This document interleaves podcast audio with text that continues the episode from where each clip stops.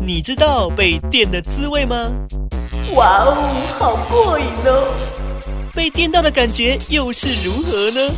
啊，太震撼了！一部部精彩的电影，准备让你电上瘾。好，今天呢，线上非常开心，邀请到一位新锐导演。因为这个母亲节快要到了，有一部电影呢是在母亲节前的档期上映。这部电影呢叫做《一家之主》。我们今天电话线上非常荣幸邀请到我们这部电影的大家长王希杰导演。导演下午好，卢卡斯您好，各位听众们大家好，我是一家之主的导演王希杰。这回带来最新作品，哎，看到海报上的卡斯阵容啊，令人非常期待。集结了香港金像奖最佳女主角鲍起静，还有亚洲电视奖的视帝寇世勋、金钟视后柯佳嬿。还有李安的儿子李淳等人携手演出的电影作品，其实呢，本来在去年就要上映了。不过，一部电影作品的诞生啊，也很不简单。对于导演来说啊，就像是自己的孩子经历了十月怀胎，中间从无到有的过程，幕前幕后有很多前置工作，还有细节的探讨。导演，您会怎么形容这次的作品呢？OK，其实时间会比较久，是因为我是。从呃募资筹资，然后到剧本的开发，整个企划的开发，到剧本编写、前置拍摄到后期，都是我们自己完成的，所以它历经了比较长的探索时间。那当然，因为我自己是新导演嘛，嗯，所以在整个合作过程，它其实也像是我的我自己人生的一场大型实验。就是嗯，因为呃，一家之主它是一个看起来是一个呃自然写实，然后心理写实的电影。所以它有呃非常细腻的我对于台北这个中产家庭，然后以及整个城市的一个描写，那个写实度我们拿花了很多精神去揣摩。那我们的美术设计是啊、就是也是。金马奖的呃黄文英老师，那黄英老师他第一次看到我，他说：“哇，你第一部剧情长片，你叫做写实片啊，这个最难，因为我们每一个人，我们心中的写实跟现实感都是不一样的。你一个新导演，你要同时跟这么多工作人员去把你心中的那个写实描绘出来。”他说：“这个是一个非常非常大的挑战。”那当然，因为还好，因为有黄老师的呃这个加持帮助新导。所以我们的电影的这个美术的成像就是非常非常美。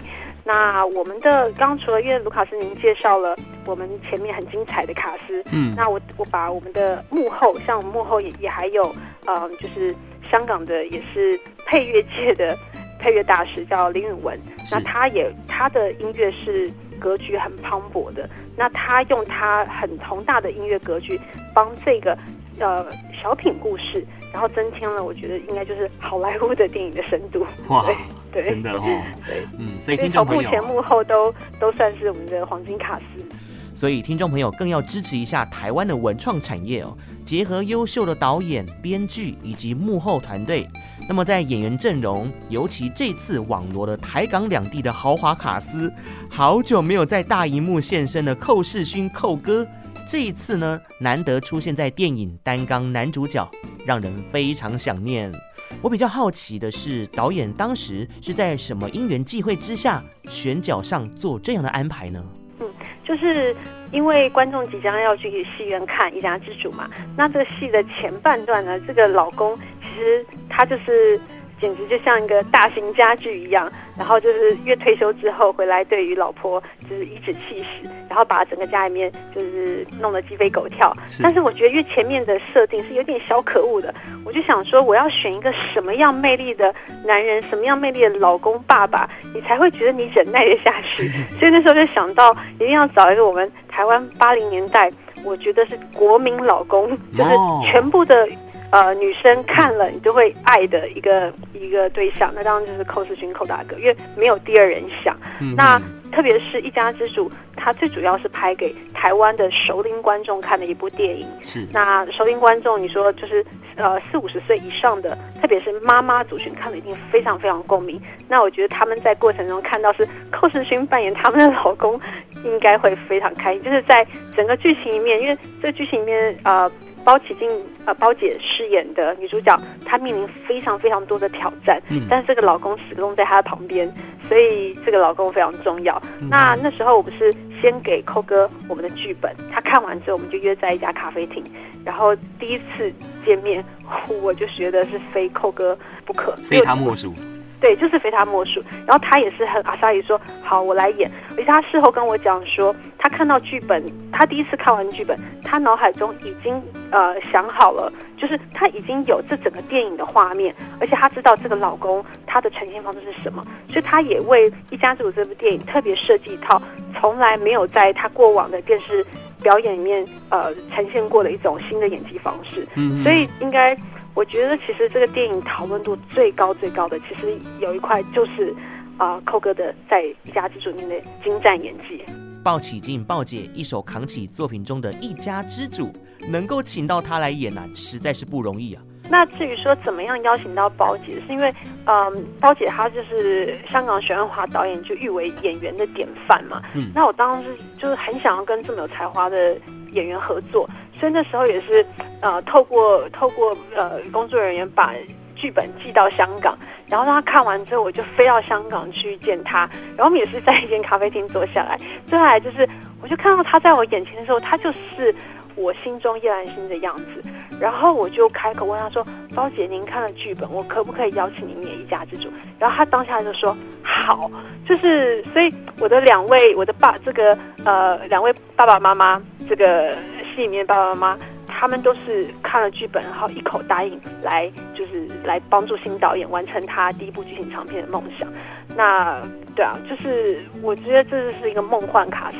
嗯，从剧本还有演员的表现，都可以散发出一种温暖的力量，特别适合在现在疫情升温的期间，让大家有一种抚慰人心的一个感觉哦。是是是。那剧情大概是在讲什么样的故事呢？就是呃，我们的故事讲的是一个。中年呃职业妇女，她的应该说算是她的退休中年危机吧。嗯，就是叶兰心包姐饰演的这个女主角，那她自己从老师即将要退休了，那经历了很长的空巢期，她应该有她的自己的生活秩序。但是在她退休之前，她老公先她一步退休，然后就是开始主导家里面的各种空间的摆摆设权。然后女儿呃柯佳燕饰演的。因为呃婚姻啊跟工作都出了点状况，就逃难的先搬回来家里面就暂住一阵。那她自己女主角她的妈妈因为失智长期在养老院里面，也希望回来跟妈妈跟女儿一起住。然后然后儿子是远在美国的一个家里面的荣誉象征。但是生涯计划，他们栽培很久，但是也想要回台湾。嗯嗯。然后他们有什么小姑啊，然后想要投资啊什么的，就反正全家人每个人都有自己的问题，然后但但是好像都把问题放到了这个妈妈身上，然后这妈妈就觉得说，那她要怎么样解决家里面所有人的空间不够的问题？她就开始觉得说，那她要出去买房子，换一个大一点的房子来解决全家人的问题。那她就在。嗯，闺蜜和学生，也就是陆玉静小姐跟李晨这两位演员的陪伴之下，踏上了她的买房之路。那可是因为买房子，你要不是太远，不然就太贵，不然太小，有各种困难。那她后来就是觉得说，那她可能想要透过投资买一个贵一点的房子。所以在这过程，她就踏上一个很奇幻的旅程，是就是日有所思，夜有所梦。她人生中所有担忧的事情，在她的一个。似梦非梦旅程人中，其实得到了很多，应该说他的算是洗涤、救赎或者一些解答这样子。嗯哼，后面我就不能爆雷了。真的哦，所以呢，剧中啊，上有老母亲，中间还有老公，下有儿女要照顾，这宛如就是台湾女性生活的缩影哦。我们也可以发现说，最近国片的题材越来越多元化，有的呢是真人真事改编，有的则是天马行空。那导演这一次在剧本的构思上，还想要表达怎样的创作概念呢？因为我自己的创作过程，我是先有观念概念，就是我想探讨主题，嗯、就好比说我对于人怎么定义自己的归属感，然后或者是你对你来讲什么是家？我对于我都是先会问我自己一些问题，那个问题可能让我很好奇，那我才会去编一个剧情或编一个戏剧的行动，嗯，然后去设定呃角色来服务我想要探讨的主题。所以我自己是一个先有概念，然后才去想要怎么创作人，它不是我自己。亲身的发生的故事经历，嗯，但是我会放进我人生中可能我很多的回忆跟人际之间的情感，或我跟自己沟通对话的方式，去把我的一些我的价值观、我的感受投射在呃这个电影里面的呃角色身上，嗯嗯，对，OK，表达出家的观念，看完之后让观众们能够感受到一家之主的核心思想。母亲节啊，刚好就在这礼拜天登场哦。在座的所有朋友，如果还不晓得要送什么礼物给你的妈妈的话呢，没有关系。听完这一集之后，答案就很明显了哦。